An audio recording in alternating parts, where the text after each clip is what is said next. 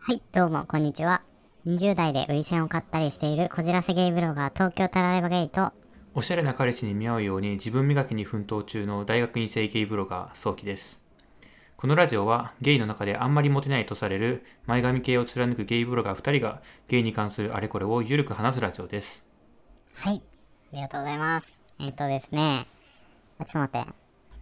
決めてなか った。決めめててって言ったじゃないですか。はい。はい、じゃあ、こっちにします。はい、えっ、と、今日考え、オープニングトークで考えたいのは、はこう、い。LGBT が常識になった世界観で、はい。最強の口説き文句は何になるか問題です。うーん、それはちょっと状況設定がよくわかんないんです けど、相手のセクシャリティは分かった上ですか分かってないってことですか 分かってないっていう状況なん分でかすっけてど、ない分かってないけど落としたいだから相手がゲイかもしれないしノンケかもしれないしなんかよく分かんないけどでもとりあえず相手のことが好きだと落としたいと鋭い、はいあのねこれなんでどっからアイディアが生まれてきたかっていうと、はいアベマ t v でじゃあ男女6人で、そはのい LGBT いろいろな人がいる合コンをしてみてどういう風なくっつきなカップルが誕生するのかっていうえー、面白そそうやっててその企画の起用自体はちっちゃいからそんそこまでだったんだけど、ううんまあ、結果的に女性ノンケ女性とうんレズビアンがくっついて、バイとバイ同士がくっついえてちょっと待ってノンケ女性とレズビアンがくっついたんですかそうえー、じゃあそだかのらノンケ女性はノンケじゃないってことですよねあ、いや、のんけんだけど、なんかそ の、まずは仲良くなりたいっていうあーそういう扉が開いたっていうへ感じだったな。ーなんかその時の、その相手の性別が何であれ、好きになったら思いを伝えるっていう大事な設定なのね、それって。うんつまり。うんで、その時にどういう風に口説くかっていうのを考えたらちょっと面白いんじゃないかと思って、持ってきました。はあ面白いですねでしょ これ一本取れたな、でも。えー、なんだろうなんだろうなえタラレバさんなんか考えましたでもこれ思いついちゃって、でそれが言いたくて。あ、もう答え見つかっちゃってるんですそかう僕答え見つけちゃったのあ、よ。本当ですかあじゃあ、うんそれ披露ししてく れると。えでも、ソキ君はどうするもし。えー最強の口説き文句そう、カマセイヌになってちょっと、自分、え口説き文句まあ仮想としてはさ、はい。まあ自分はゲイって思ってる世界線で、はい。でみんな偏見がなくて、はい。あーもうで、そこに男性がいて、はい。まずどういうアプローチをするえー、なんだろうなアプローチ。まずはデートに誘いますね。おー。なるほど。週末、ちょっと服でも買いに行かないとか。出た、服。いいですよ、服買いに行くの 楽しいですし。はいはいはい。で、じゃあこの人、すくましてやっぱいいなと思いました。はい。その時に、なんていう言葉をかけますかえ割ともうあれですね好意を伝えに行きますよねうんうんうん。うんもうストレートに言う。えーっと友達としてとか恋人としてとか何もつけずにうん。あのしれっと「あ好きだわ」みたいなことを言うあー、あ、でもそれは結構いい正解だね。ちょっと上からだけど。はい えタラレバさんはじゃあ何なんですかで僕の答えは、はその、実はその、設定としてはじゃあ僕が、いはいすごいストレートの男性っていう設定で行きたいの。はいゲイフォビアとかではなくはいはいはいストレートのね、はい、で、普段はめっちゃ、めっちゃオカマを出して生活すんの。演じ る。めっちゃオカスマトをレ演じーて。トだけどおおかまを演じるとはいそうそうそう。で、女の子を2人で好き気になる女の子を誘って、はい突然、その買い物、まあなんだろうな、普通に遊びに行ったとするじゃん、イルミネーション見てると。はいいきなり男になって、いや、実は俺、今まではオカマだったけど、お前だから、なんか性別を超えて好きになったんだよね。って、言う。あ逆に性別を超えたパターンですねそう。普通そうそうそうあれですよ BL だと逆ですよねそうあそうそうそうの彼女とかいたけどあの男友達とかに「お前だから好きになったんだよね」逆をするわけですねそうおっさんずラブの逆をいく。あ それで女の子落ちるんですかいや、落ちるね、これ。え女の子は、こう、そういう、なんだろう、峠をこう、越えたさ、恋愛をさ、はい。めちゃめちゃこう、も追い求めてるから、あ、そうなんですね。やばい、この人性別超えてきた、みたいなので、絶対落ちるなと思った。マジ。はい。ということですよ。はい。わかりま納した。得したでしょ うーん、全然納得できないですね。できないんかい。まあ、話を戻して、現実世界の話を戻すと、はい。えっ、と、今日はですね、今日の H1 タグであるテーマは、はいえのんけに恋をしたら辛すぎたっていうお話をしたいと思います。はい。もう僕のこれは話ですね。ね、ソキくんの高校生の時の初恋そうですね、初恋です。にあたるお話ですね。で、記事の込み出しの H2 タグは2つありまして、1つ目が出会ってから告白するまで。で、2つ目が失恋してからこじらせてしまった期間ということになっております。はい。はい。ということで、はということで、始めましょうか。い、よろしくお願いします。前髪系ゲイブロガーの BL のリアル。 Okay, now, from the beginning. Hit it, boys. はい。ということで、1個目の出会ってから告白するまでのお話を聞いていきたいんですけど、はい。まず、その出会った環境はどこですかと、高校ですね。高校の同じ部活。結構偏差値高めの。そうですね、地元では一番の進学 校です。いい設定、いい設 定。最初からいい設定。はいはい、そううでんすうんね。うん。うん、であの、僕は物理科学部に入ってたん男ですけ性ど、ねい。や、ガチの男性部活ですからね。あの何はい、すごいガチな、の部なに、ど活なんこですらけ辺ど、がガチなのえっと、ちゃんと研究活動して、うん全国区、えっと、例えば広島とか横浜とかにわざわざ発表しに行ったりとか、マジで。はい、なんだろうえ、でもさ、もうそれってさ、高校生の勉強のレベルで発表する。まだあ、ってもうちょっと進んだことを、まあ、うん頑張って勉強して、研究をして、ポスター作ったり、すごいね。コート発表したりみたいな、まあ、そういうガチの部活をやってたんですけど、まあ、そこであの出会った男の子とじゃあ身長とその当時の体重と年齢の予測を身長はないくつだろう 162? にうんえー、43はいでやった当時だから1655ですねえソキ君は僕は17860、うんえー15ですねあいい BL だねそれはえしそソキ君ってそんな身長高かったんだそうですよ178ですよでかいねはいもう高校から伸びてないんで今でも一緒ですけどねお父さんの部下だと思われてる時代だからねそうですねうんはい、はいもう顔は老けてたんですけど、え一気にイメージがさもうガラって 残念になっちゃったんだけど、アフロになっちゃったんだけどはいはい、で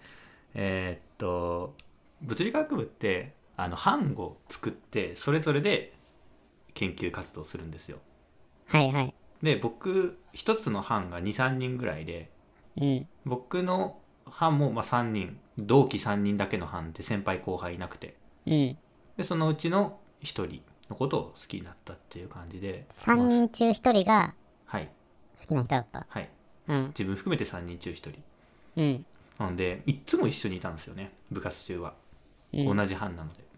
うんうんはい、で最初はそうそんな自分があの同性を好きになるなんて知らなかったからそそんんなにはこうあの興味はなかったんですけどだんだんこうなんか笑顔素敵だなとかちょっとした仕草が可愛いなとか思い始めて、って感じですね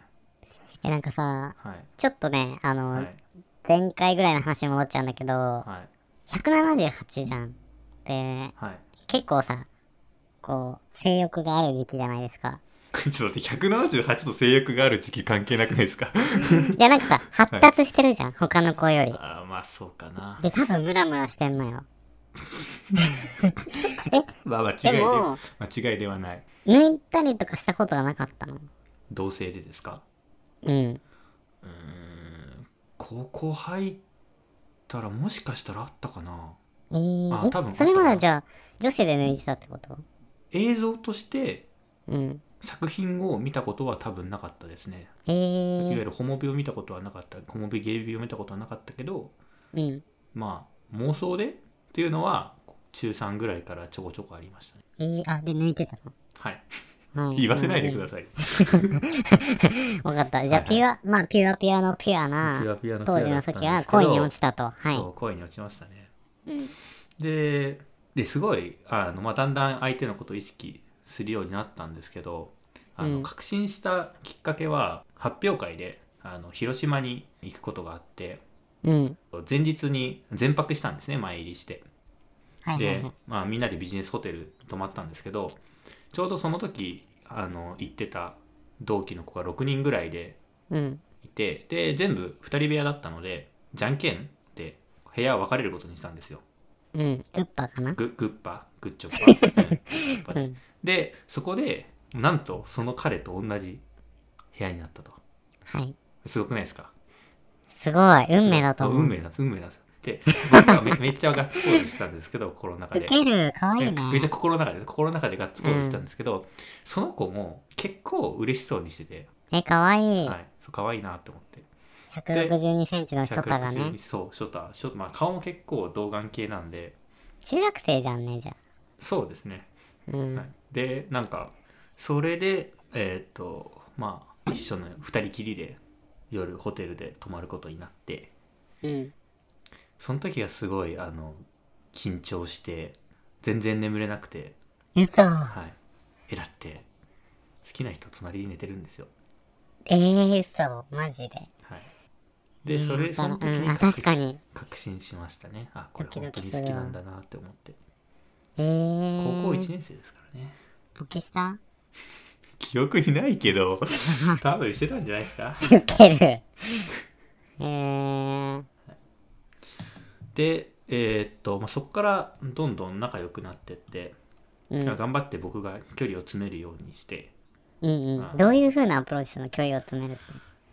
何だったか、まあ、まあ普通にあの同じ班なので勝手に仲良くなっていくのはあるんですけど、そうね一。つ僕が使った作戦は自分の秘密を打ち明けるっていうのがあって、。あ、なんか心理テク使うね。高校1年生なのにさあのまあ、ちょっと中学生の時にあった あの、うん。女の子との恋バナみたいな話をうん。あの付き合ってはないんですけど、まあ、ちょっといろいろあったんですよ。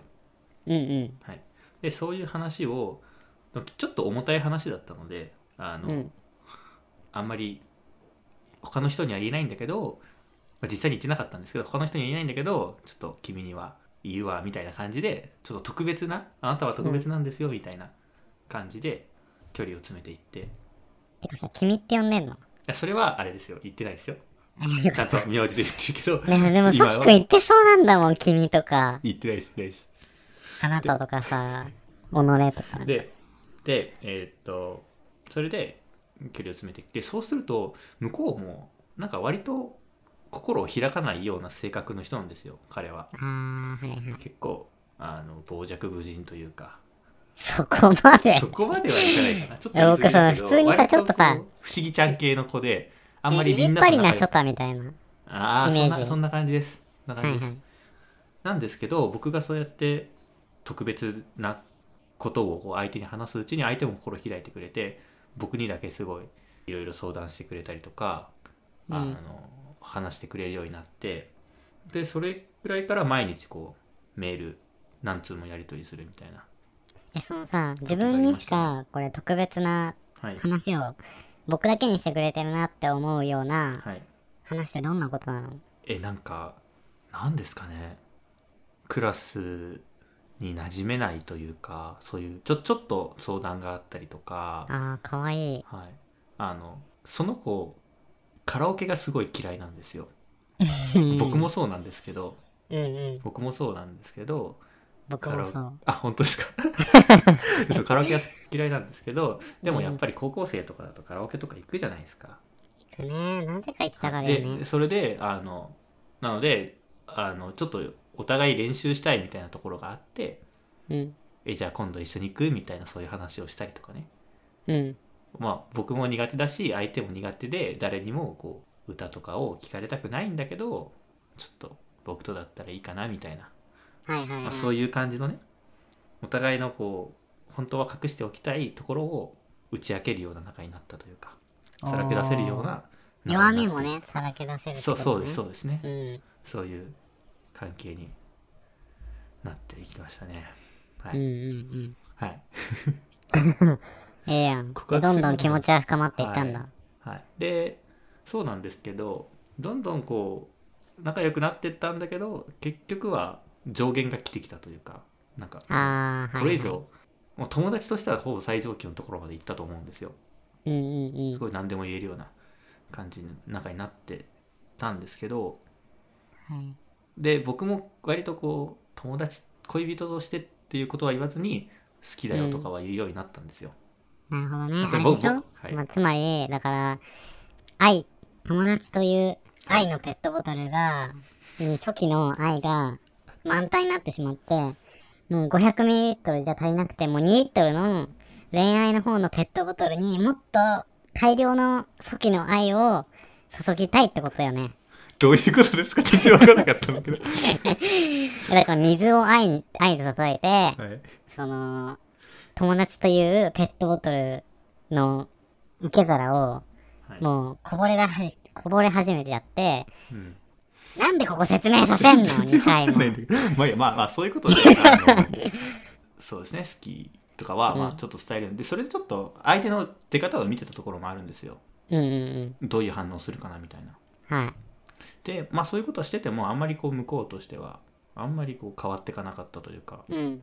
あくまでやっぱり友達だねみたいな感じの雰囲気だったのでうん連絡くれない人とかもあったしえー、仕向こ方うされちゃはっやっぱり友達あくまで友達なんだなみたいなうんうんうんえ待ってももう一回言ってどんな感じで好きって伝えてたのえっ、と友達としてうんあの友達としてとは言ってないかな好きだよみたいな感じのことは割と言ってましたねあ友達として好きだよってまあまあ言ったら一応帰ってこないのああその返事が返ってこないんじゃなくてああまああの普通に毎日メールしてたりとかしてもたまに返ってこない時があったりとか、あーはいはいちょっと愛の差を感じたってことそうね、ですそうでうす、ん向こうはそこまでじゃないんだなみたいなあ自分は夢中だけど相手は友達としてそうです対ね応してるからでそれにやっぱりどんどん気づいていくんだけど自分はやっぱ認めたくないわけですよはい両思いだと信じたいじゃないですかうんうんうんでそうだもねやっぱり状況証拠的にあこれはダメなんだなって気づき始めてだんだん、うまあ、それでもやっぱり学校では一緒にいるのであの一緒にいてすごい楽しいって気持ちよりも辛いなって思う気持ちの方が増えてきたのでうんそれだったらもうちょっとまあ別に告白して、まあ、縁が切れたとしてもまあいいかなみたいなどうせ一緒にいても辛いしって思ってまあ一か八かそのなんて言うんだろう可能性もゼロではないと思ったのでうん向こううがんうん興味がある可能性もないこともないなと思ったのでまあ告白することになりましたとええ告白はい告白はあれですね前メールを読み上げられたと思うんですけどメールでしまあ したそっかえそれはさ出会ってからどのぐらい経ってからえのーっ話、と高2の12月の27日ですねあじゃあもう2年もういそうですねい満2年ぐまあまらあい2で年ぐらいでやっとうとうえそのさきっかけはなかったのもうこういう歴史エピソードがなんか出来事があったいかやもうないでらとすかあないんだないでもすもうどんどんどんどん自分が勝手に追い詰められちゃっててううんうんうん言わなきゃでも怖いなみたいなっていうのがすごいどんどん追い詰められちゃって言うしかないなってところまで来ましじゃあその時に読んだた、はいあその時に送ったメールをはい読んでいただいてもいいですか、 なんで今度また送るのやっぱ本人の口から聞いてあはいの想像したいからはいはいお願いしますあちなみにあの相手の名前は代わりの仮の名前なので本名じゃないんであはいはいさすがです、いコンプライアンスはい、今まで嘘ばっかりついてきてごめんなさい今日ようやく本当のことが言えるだから殺して聞いてね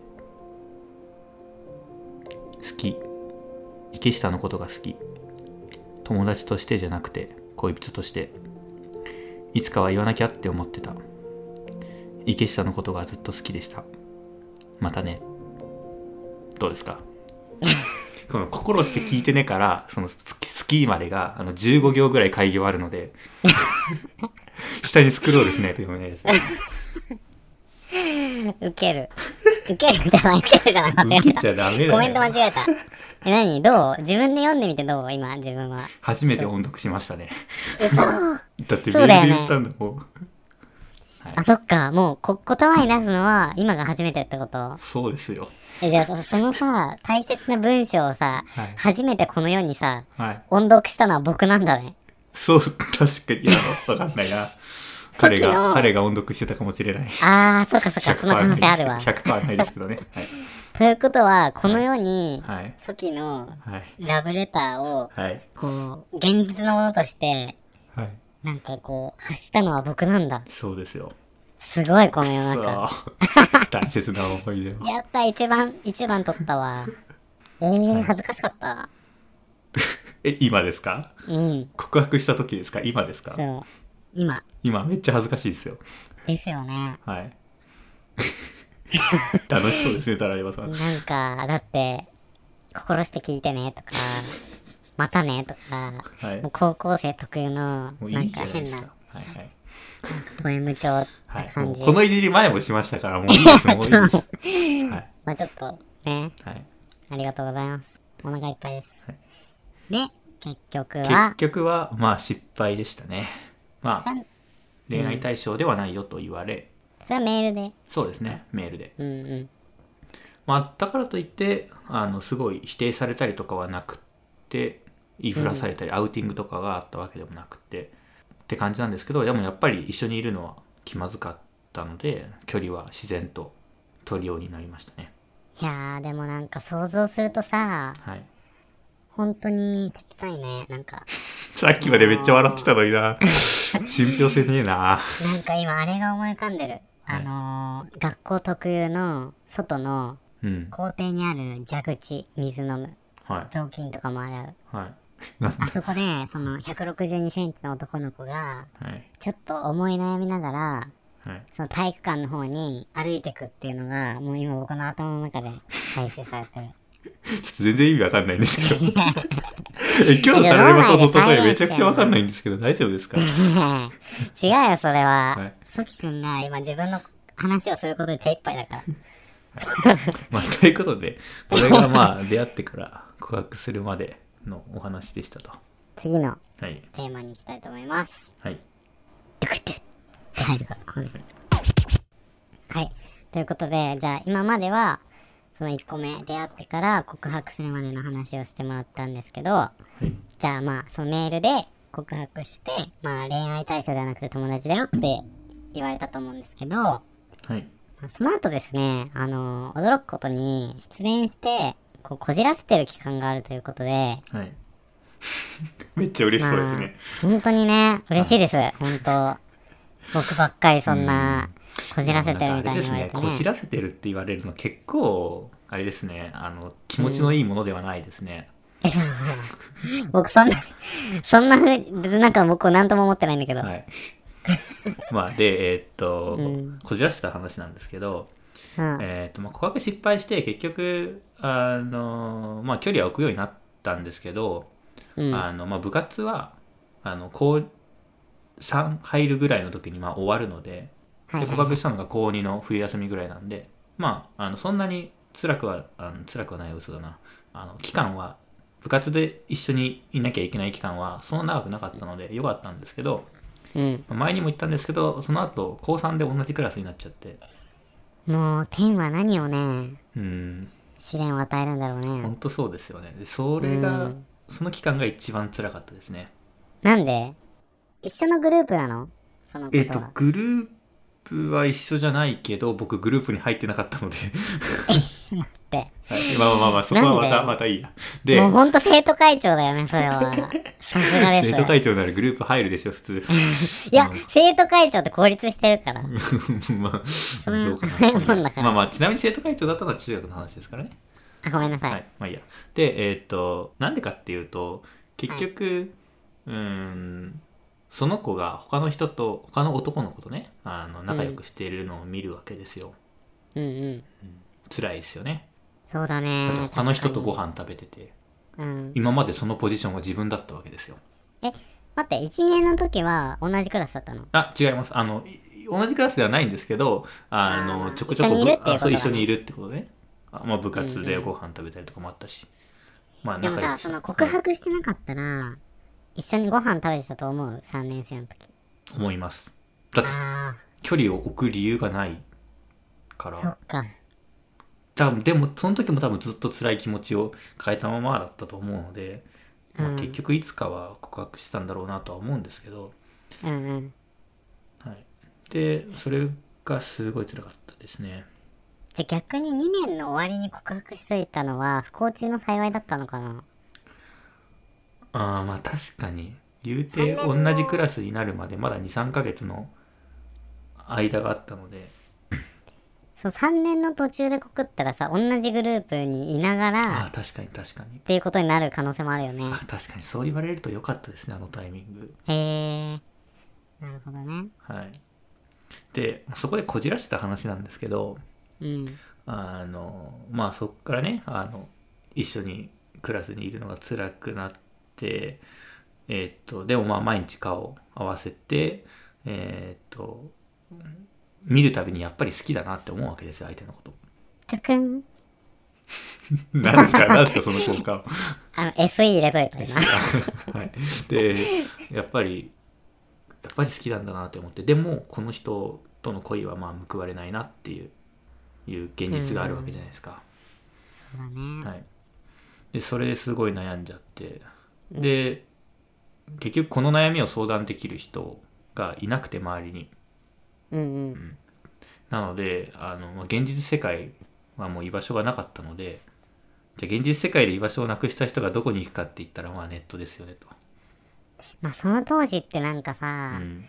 ネットやってるやつはオタクみたいな扱いだったよね。まあタラヤさんとまたちょっと世代が離れてるの でそこまで 嘘えだって4つ離れてるじゃないですか電車男とかさ、見なかったあ僕の世代じゃないですね僕わーざが高1の時にスマホが普及した世代なんで iPhone4OS ですねマジはいだから高校大体みんなスマホでしたねえ ?4 個でそんな変わるはい変わりますうざ。まあということなんですけど、うんえーっとそのネットで居場所を見つけたんですけどうん。でどどんな居場所を見つどこを居場所にしてたかっていうかっていうと、まあ、2チャンネルですね終わってんな。 そうなんですよ。僕本当にでも、その、いわゆるゲイブログとかも全然知らなかったし、ツイッターでそういうコミュニティがあるとも知らなかったし、うんうん。全然知らなかったので、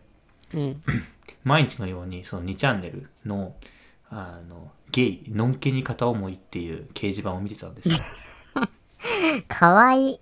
で、そこ見ると、あの、社会人の30歳とか40歳とか、まあもしくは50歳の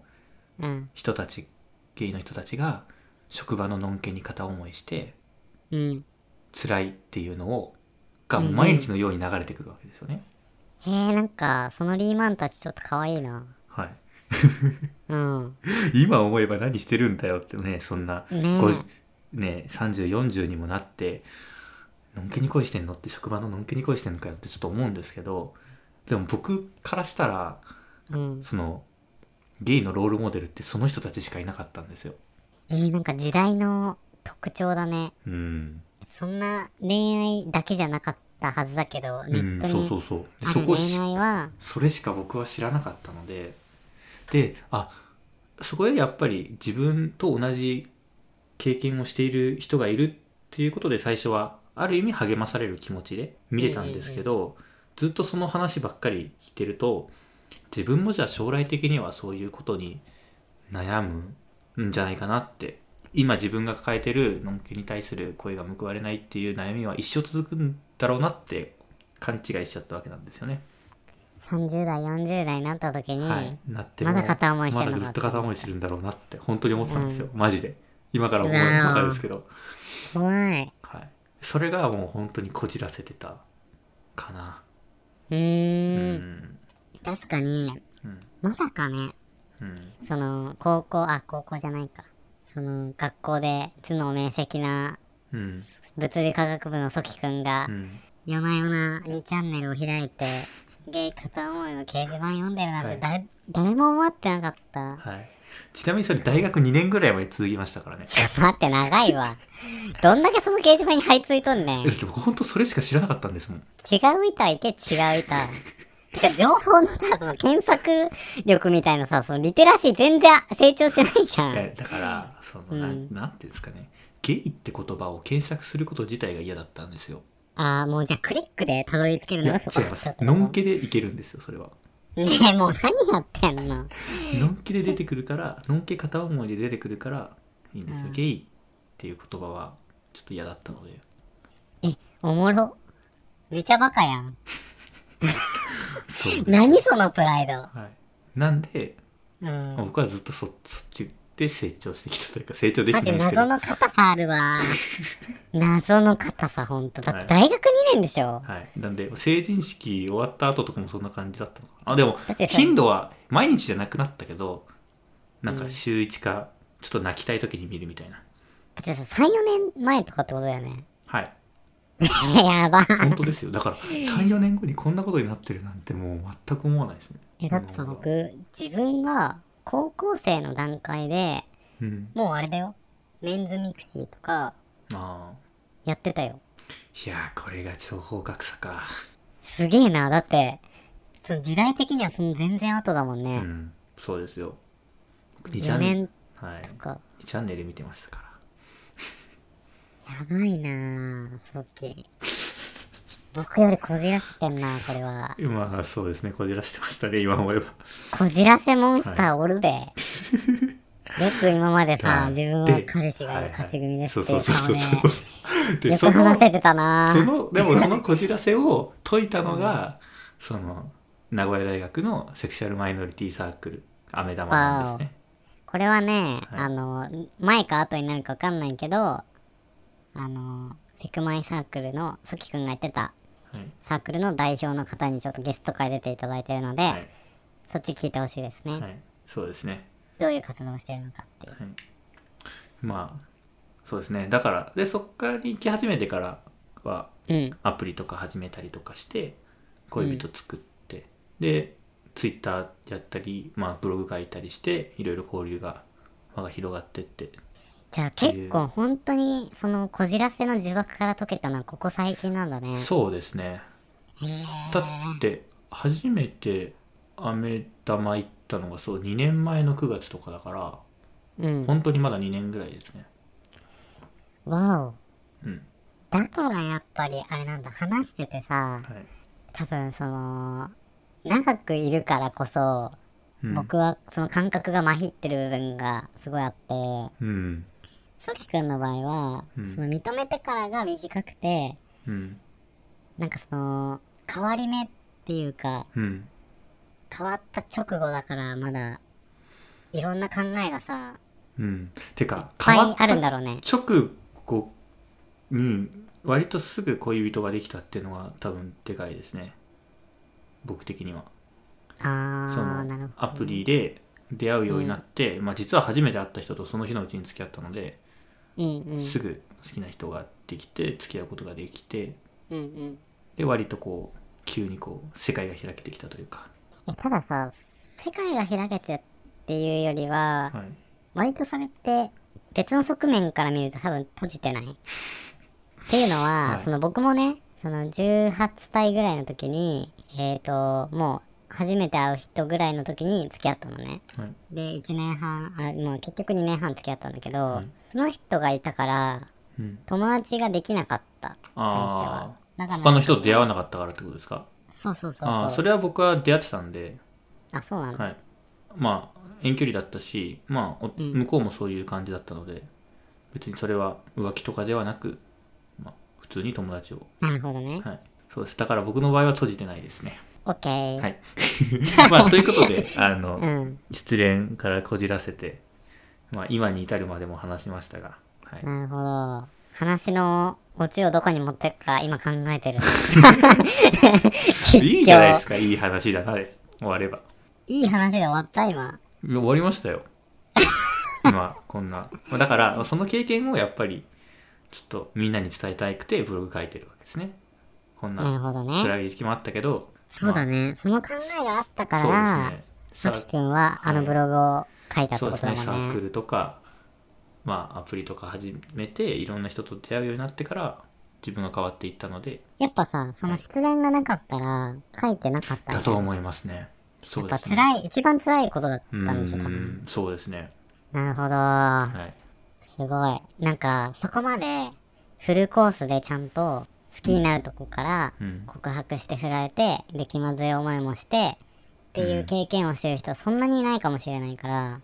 うんのんけに告白してる人あんまりいないですよねあ、僕告白したことないかも。うんだと思いますすごい。はいやっぱさ、行動力あるよね。そうですね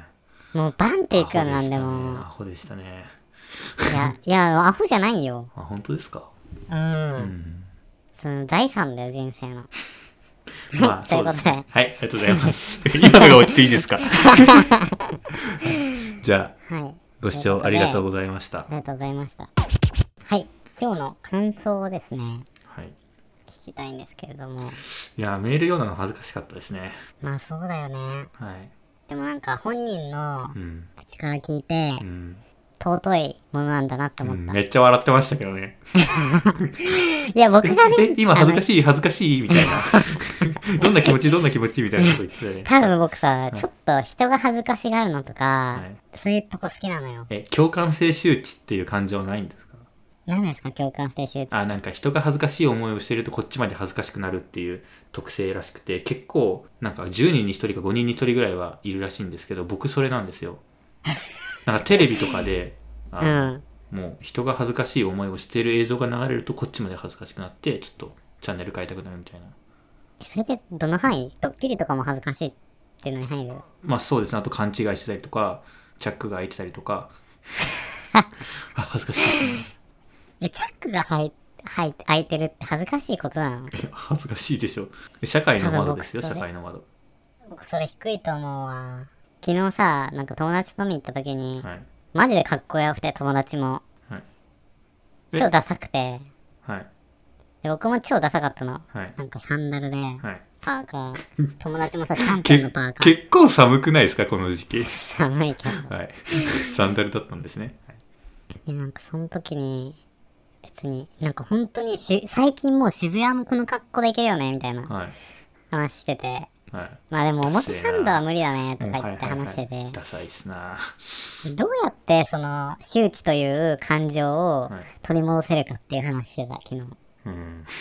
それがないとさ見た目をこう取りこう良くしようと思わないじゃうんん。で見た目が良くないといろあんれなですよ環境ですよだって周りにそういう人がいいたら、自分もいいやってなりますよあのまあ一つ、えー、といい手があるとすればおしゃれな彼氏を見つけることですね恥ずかしくなりますから、えー身なり整えなきゃって思いますからでも多分その人にまず会ったところでい恋に発展しないよねうーんまあそうなのかなわかんこなのいけ人どチャンピオン来てきた渋谷にみたいになってあでもちさなみに僕のおしゃれな彼氏はあの、うん別に相手の身なりは気にしないって言ってましたね以前そうなんだ付き合ったことある人で結構ちょっと高い店行った時にドレスコード必要じゃないですかちょっとピシッとした格好で行かなきゃいけないっていう時にすごいダサかったからその場で適当に服買い揃えてこれ着てみたいなことをやったことがあるレベルでダサい人とも付き合ってたらしいのでへーはいえソキ君はどうなの僕はまあまあじゃないですかなんかソキ君って多分友達ですあの足切りあるよねあ、そういう、あ、そういうことですか。あの、ないのあ友達、足切りというか、結局、まあ自分と感性が合う人としか遊ばないので、まあ人は選びますよ。それだけじゃであチす。ャンピオン渋谷で来るやつは友達にいなやいいってや、ことい全然、いや、それはあれですよ。別にダサい友達もいっぱいいますよ。別に服装 で、だ、あ、友達のことダサいって思ってんのえ、別にダサい人はダサいじゃないですか。ひどい。は傷ついた。い。はい。最悪。 ご視聴ありがとうございましえーた。はい。じゃあいいですかじゃあ、サルエバさんの感想はもうそれでいいですね。はい。はい。えー前髪系ゲイブロガーの BL のリアルでは質問お便りを募集しています。概要欄のフォームまたはハッシュタグ前髪ゲイラジオでツイートをお願いします。えー全く内容と関係ないハッシュタグでもいい です。これなんか一文追加されてますね。ね、僕はついはい。えー、ツイッターは、アットマーク BLNOREAL、BL のリアルです。よろしければフォローお願いします。次回は、カミングアウトはエゴかということについて話します。ですね、これ。いまあ、前々回に当たるのかな前々前回かな あ、前々前々みたいな。今同じことを思いましたね。はい。あの目覚めたきっかけと悩んだことがあるか、原因にっあていう話をしたんですけど、あ、はい。シャープやっぱね4ですね。それとはい。付随してくるのが、まうあ、んカミングアウトはね、すしてるかどうかとうんか、そうですね。結構そういう話が多いじゃないですか、はいまあそうですねカミングアウトは自分の中でどういう整理をつけてうん。そのするかっていう、うんうんカミングアウト論をねちょっとはい話したいと思うんですそうですね。ね、はい。それでは、今日はここまでです。はいご視聴ありがとうごあざりいがとうまございしまたした。良い前髪ライフをお過ごしください。それでは良い。前髪ライフをごめん かぶってんねはいありがとうございありがまとすうございます。いいんじゃん